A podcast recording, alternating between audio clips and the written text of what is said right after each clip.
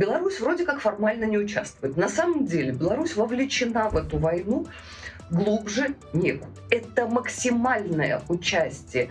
То есть это вовлеченность до нельзя. С нашей территории они, соответственно, воюют с Украиной. Поэтому Беларусь с Украиной воюет. Беларусь такой толерантный, что он все стерпит, любую диктатуру, а бы войны не было. Дать Лукашенко ракету, это уже даже не смешно. Всем привет! Это подкаст «Что нового?». Здесь мы говорим о самом важном, что происходит в стране и в мире прямо сейчас. А, так получилось, что в новом сезоне мы еще не разговаривали про Беларусь, а, хотя новостей о участие Беларуси в войне России с Украиной все больше и больше.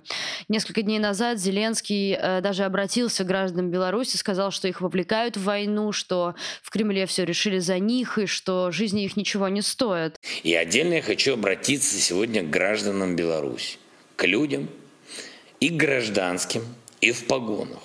Вас втягивают в войну. И даже активнее, чем это было в феврале и в весенний месяц. В Кремле за вас уже все решили. Ваши жизни для них ничего не стоят.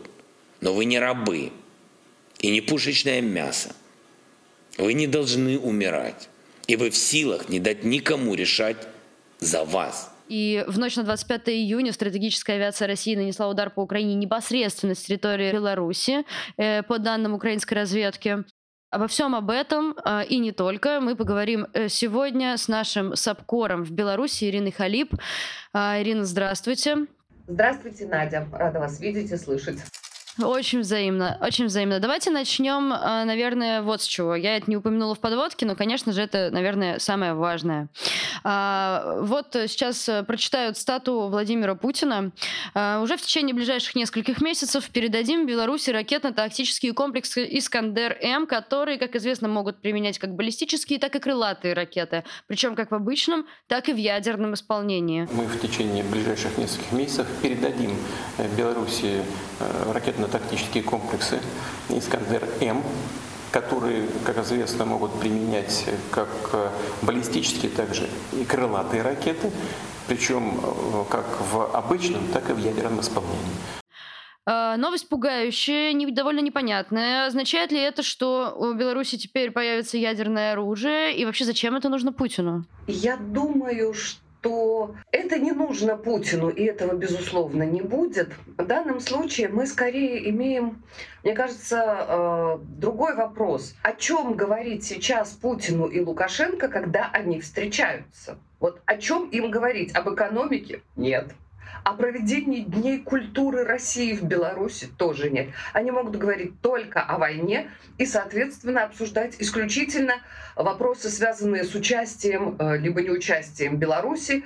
И, возможно, в этом контексте заходит речь о э, предоставлении ракет. Но, извините меня, Полагаю, и Лукашенко сам понимает, что Владимир Путин никогда в жизни не передаст ничего над чем он может хотя бы частично потерять контроль. Извините, дать Лукашенко ракету это уже даже не смешно. Э, то есть это какой-то акт, типа, ну как это, это что? Это попытка задобрить, сказать, что, типа, мы вместе, если что, вот, я тебе самое дорогое отдам, вот это вот все. Это какой-то в таком, в таком каком-то духе? Это такой политический спам, в принципе, из той же серии, что то все их вза э, взаимные заверения в любви, в вечном Э, походе к лучшему будущему, нога в ногу, строем и вообще под веселую музыку. Все то, что они говорят каждый раз после встреч. Ну, если, конечно, если договорились по цене на газ или еще каким-то таким вопросам. Вот, заметьте, всегда мы имеем какие-то монологи после их встреч о том, что вот все, вот уже последняя завершающая стадия интеграции, союзное государство уже фактически давно действует, а сейчас вот юридически. Тогда а, на повестке были эти вопросы. Сейчас война. Соответственно, понимаете, я, а, живя в Беларуси всю жизнь и 27 лет, или даже уже больше 28 при Лукашенко, я уже привыкла и поняла, что не следует всерьез воспринимать то, что они оба говорят, Лукашенко и Путин, после своих встреч. это, как правило, не несет никакой смысловой нагрузки, разве что эмоциональную. На предмет «мы вместе» или «мы уже никогда не будем вместе». А если говорить более конкретно, э, какую вообще тогда роль Путин сейчас э, отводит э, Беларуси в войне? А, и в каких именно конфликтах на территории Украины участвуют белорусские военные? Сколько их? Это скорее человеческий какой-то ресурс или это в том числе и какие-то какая-то техника? Ну, в общем, так, чуть-чуть, если поподробнее про то, про присутствие Беларуси в Украине очень многие и журналисты, и политологи, и аналитики э, спотыкаются на вообще на самом понятии участия в войне. Я постоянно слышу, Путин пытается вовлечь Беларусь в войну, а Беларусь сопротивляется. Вот Лукашенко пытается лавировать, пытается петлять чтобы в эту войну не вступать. Я не понимаю, откуда вообще это взялось и почему считается, что участие в войне — это когда хотя бы один солдат в форме условно говоря, белорусского государства перешел границу и устроил там пальбу. Вот это уже участие. А Беларусь вроде как формально не участвует. На самом деле Беларусь вовлечена в эту войну глубже некуда, извините меня. В конце концов, именно Беларусь предоставляет свою территорию для запуска ракет. Понимаете, это, это максимальное участие. То есть это вовлеченность до нельзя. Предоставляет территорию. Вот, между прочим, только за последние три дня с белорусской территории по Украине запущено больше 50 ракет. Вот эта цифра действительно пугающая. Понимаете, каждый раз а, когда я читаю о том, что разрушен очередной дом, погибли дети, я все время думаю, не от нас ли эта ракета улетела, не от нас ли, и вполне возможно, что от нас. Понимаете, так что плюс, так что Беларусь участвует э, всеми своими возможностями, кроме, собственно, человеческих. Да, белорусских военных в Украине нет. Но с белорусской территории летят ракеты. Беларусь предоставляет логистику, то есть по всем нашим южным районам э, идет очень активное перемещение российских войск и техники. При этом люди, которые просто граждане, жители этих самых районов, которые умудрялись это снимать на видео или просто фотографии делали на телефоне, пересылали, например, оппозиционным и независимым телеграм-каналам, эти люди уже сидят в тюрьме. Все, они уже э, их сажают по статье разжигания социальной, национальной розни или вражды. Ну, то есть они вроде как своими фотографиями разжигают рознь. Вот, понимаете? То есть логистика, медицина, Гомель, Гомельская область, да, в больницах лечатся раненые. Извините меня, если влезть на торговую площадку белорусскую, там можно увидеть все вплоть до сухпайков российской армии, которые они продают. То есть они здесь, они в Беларуси, понимаете? И с нашей территории они соответственно, воюют с Украиной. Поэтому Беларусь с Украиной воюет. Хоть вы меня убейте, но я не считаю, что физическое присутствие — это ключевой момент. Территория — вот ключевой момент. Если я позволяю, условно говоря, преступнику войти в свою квартиру и э, открыть окно и начать палить по прохожим, то я соучастница. Вы сказали, что э, военных белорусских э, там нет. Э, много разных э, читала источников, э, не везде какая-то какая информация э, дана точная. Говорят, что даже кто-то идет в украинскую армию э, добровольцем из Беларусь, э, из белорусских э, жителей и так далее. Э, можно чуть поподробнее про людей, э, про Понятно, что, наверное, вы говорили про срочников, которые просто не, ну, как бы не мобилизованы официально, да, но если говорить просто про людей, про какие-то свои инициативы белорусов. Совершенно верно. Я говорила именно про белорусских военных, то есть тех, кто является кто служит в вооруженных силах Республики Беларусь. Да, к счастью, их нет. Э, с человеческой стороны, да, я просто не э, отвечала на ваш вопрос именно с официальной точки зрения. Что касается человеческого ресурса, то да, белорусы в Украине воюют. Они воюют э, в украинской армии, они воюют в добровольческих подразделениях. Э, к примеру, Вот совсем недавно я разговаривала с заместителем полка Калиновского, Вадимом Кабанчуком. А, это белорус, который уехал в Украину еще в 2014 году. Да, он поехал воевать. Когда начались дон- донбасские события, он, он сразу, он рванул тут же.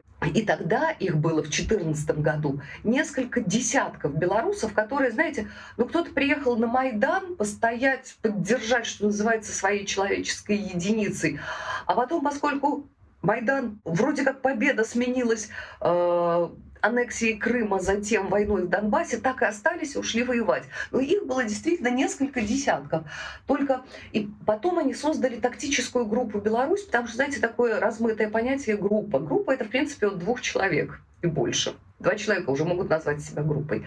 А сейчас, вот спустя 8 лет, это полк. Был батальон, теперь это уже полк. Полк Калиновского, он состоит из трех батальонов, они воюют на трех направлениях до сих пор едут белорусы а, в Украину для того, чтобы воевать за нее, для того, чтобы воевать за ее свободу. Причем, понимаете, люди добираются действительно через Грузию, Армению, через Турцию. В общем, знаете, таким кружным путем, потому что так сказать, мирная логистика уничтожена и разрушена в военное время. Это очень сложно добраться до Украины, но добираются и воюют. И спасибо, конечно, ребятам за это. А как украинцы относятся к э, таким добровольцам? Вы знаете, к ним относятся очень хорошо. Все, то есть, в частности, полк Калиновского уже является э, частью вооруженных сил Украины. Это уже часть ВСУ, а это значит все-таки, как бы там ни было, э, в отличие от, скажем, ополчения, все-таки это уже э, обеспечение вооружениями, обеспечение там, формой, вот, медикаментами, всем этим необходимым. А это здорово все-таки облегчает ситуацию. Вообще, я, я как раз когда разговаривала с Вадимом Кабанчуком неделю назад, я, я тоже задавала ему этот вопрос. И он сказал, что в армии не изменилось ничего. То есть белорусы как воевали, так и воюют, и это только приветствуется. Э, изменилось отношение к, так сказать, к мирным жителям, вот к тем белорусам, которые жили в Украине. Кто-то работал, кто-то скрывался от белорусских репрессий. Ведь самое простое было как раз выехать в те э, пандемичные годы не в Польшу или Литву, которые которые просто-напросто закрыли границы, не давали виз, а выехать в Украину. Там очень много людей, которые пострадали от репрессий, либо спаслись. Неожиданно к ним отношение резко стало хуже. Вот в первые дни войны им стали блокировать банковские карточки, им стали отказывать в аренде жилья. То есть э, они на себе почувствовали, что это такое, когда твоей страной правит диктатор и узурпатор, который поддерживает другого.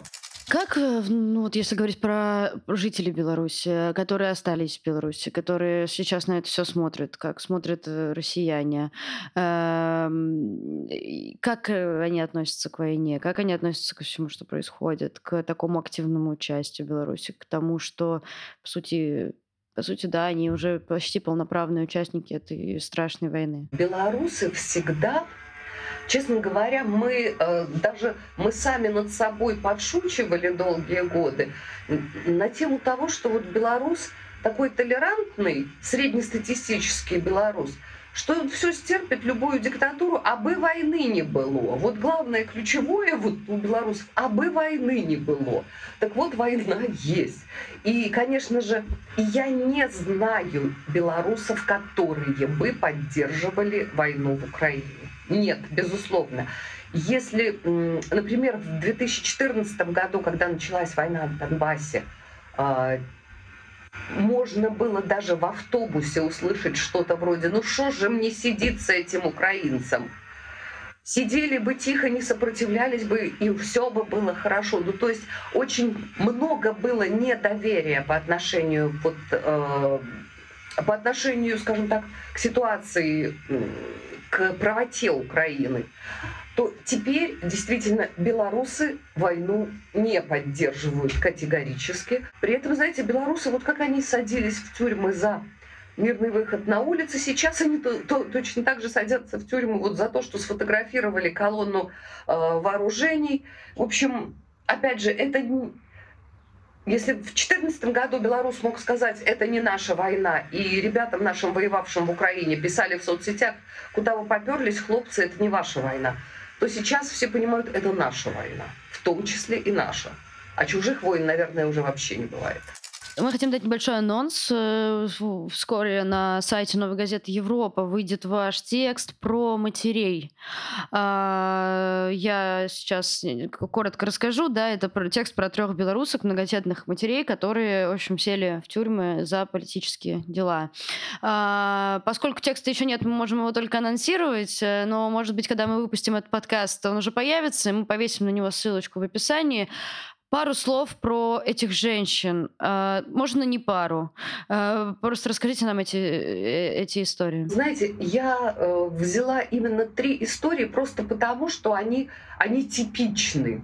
Они, э, то есть узнав об этих женщинах, можно составить уже себе представление о том, что происходит вообще в принципе с белорусскими женщинами, с многодетными матерями, которые в свое время просто-напросто э, обозначили свою политическую позицию, свое неприятие насилия в 2020 году.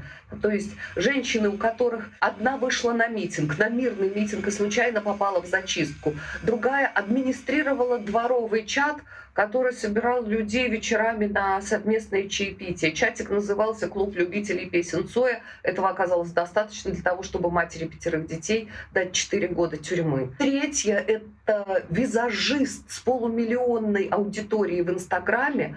Ее называют в профессиональных кругах богиня цветного макияжа. Человек, который делает людей красивыми, делает это вдохновенно, с удовольствием, с невероятным кайфом. И вот э, за за выход на митинги в 2020 году за ней э, пришли и, и осудили на два года. Причем э, в суде использовались фотографии просто, знаете, вот эти замечательные селфи, когда довольный человек, счастливый, с улыбкой, фотографирует себя на фоне бело-красно-белых флагов и зеленых листьев. Еще, слава богу, была трава, были листья, было красиво. И вот этих фотографий достаточно для того, чтобы мать троих детей отправить в колонию. Я просто подсчитала, три женщины и 13 детей страдают.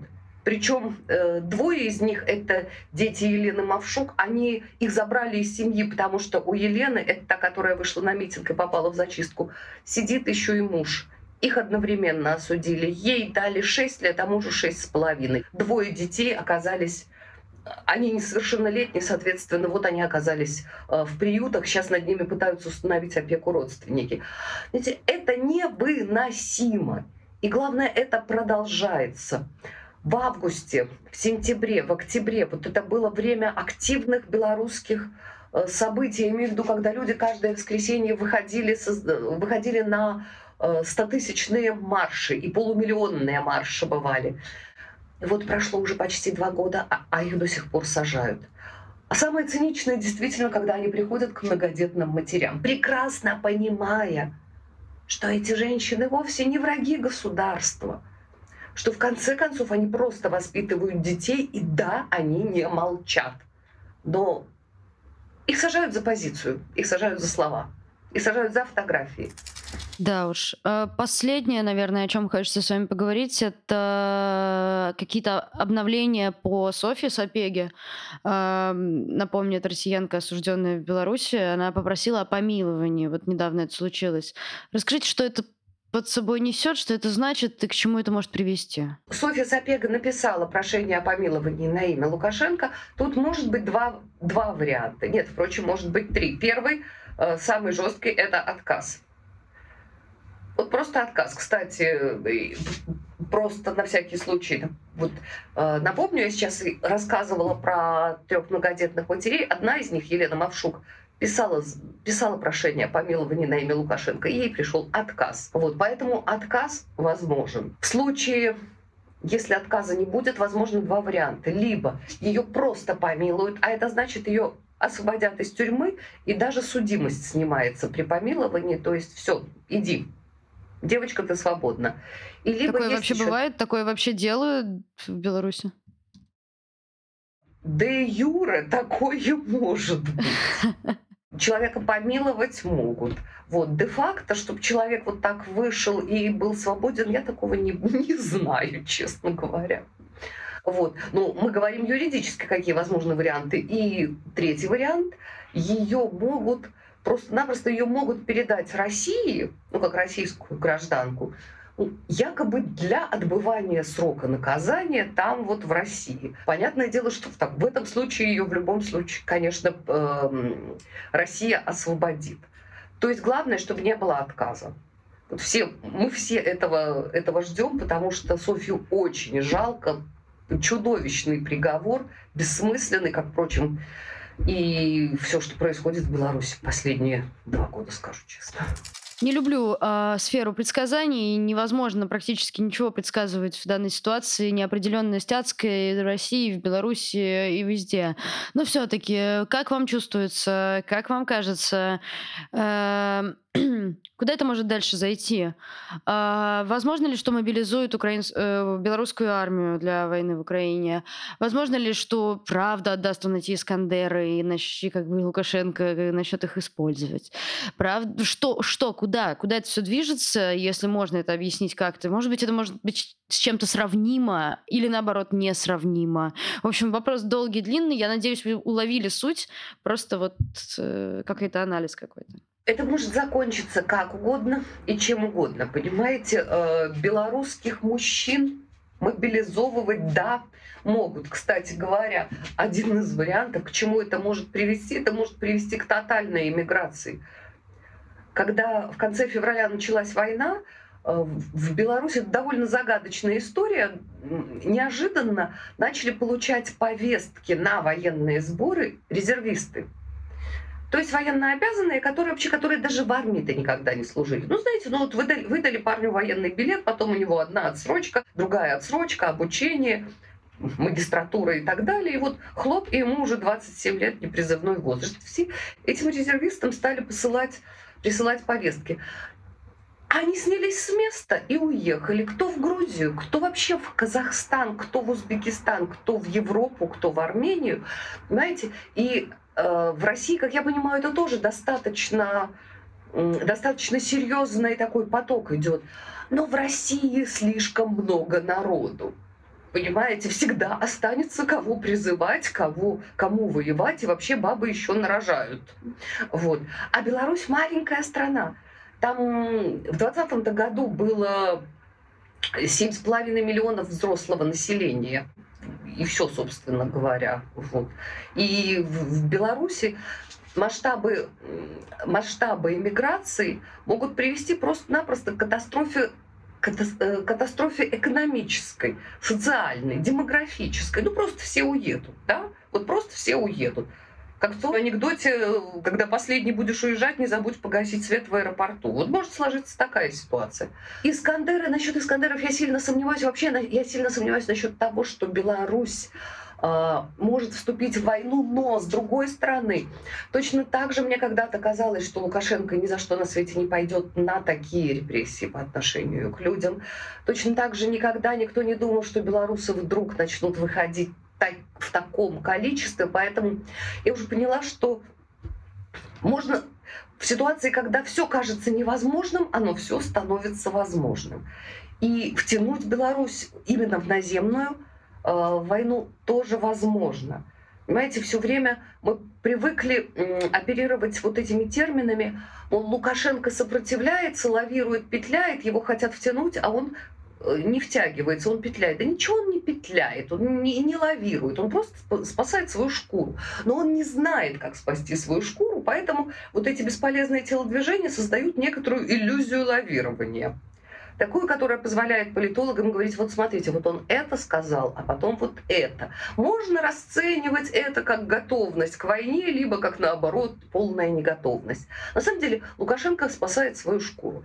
Э, белорусы мечтают о том, чтобы действительно, чтобы закончился весь этот ад, в котором они живут последние годы. Э, украинцам все желают победы. И на этом фоне, понимаете, на этом фоне, да, может произойти все что угодно. Но мне почему-то кажется, что все-таки, что стучать снизу уже неоткуда, что теперь уже только, только вверх. Я очень надеюсь. Вы смотрели и слушали подкаст «Что нового?». А, обязательно подписывайтесь на нас, если вы смотрите нас на YouTube-канале «Новая газета Европа». А, если вы нас э, слушаете, подписывайтесь на платформе, где вы слушаете подкасты, где это возможно, поставьте, пожалуйста, нам лайк. А, ваши пальчики вверх, ваши комментарии, все это для нас очень важно. Мы их, правда, читаем, на некоторые даже стараемся отвечать. Пишите свои вопросы, пожелания, фидбэк любого рода. В описании к этому выпуску вы, я надеюсь, найдете текст э, Ирины Халип, о котором мы сегодня говорили, ну, либо просто мы повесим ссылочку на тексты Ирины в новой газете Европа, чтобы вы могли их почитать, оно того стоит, я очень сильно рекомендую. Спасибо, что вы были с нами. Ваша новая газета Европа.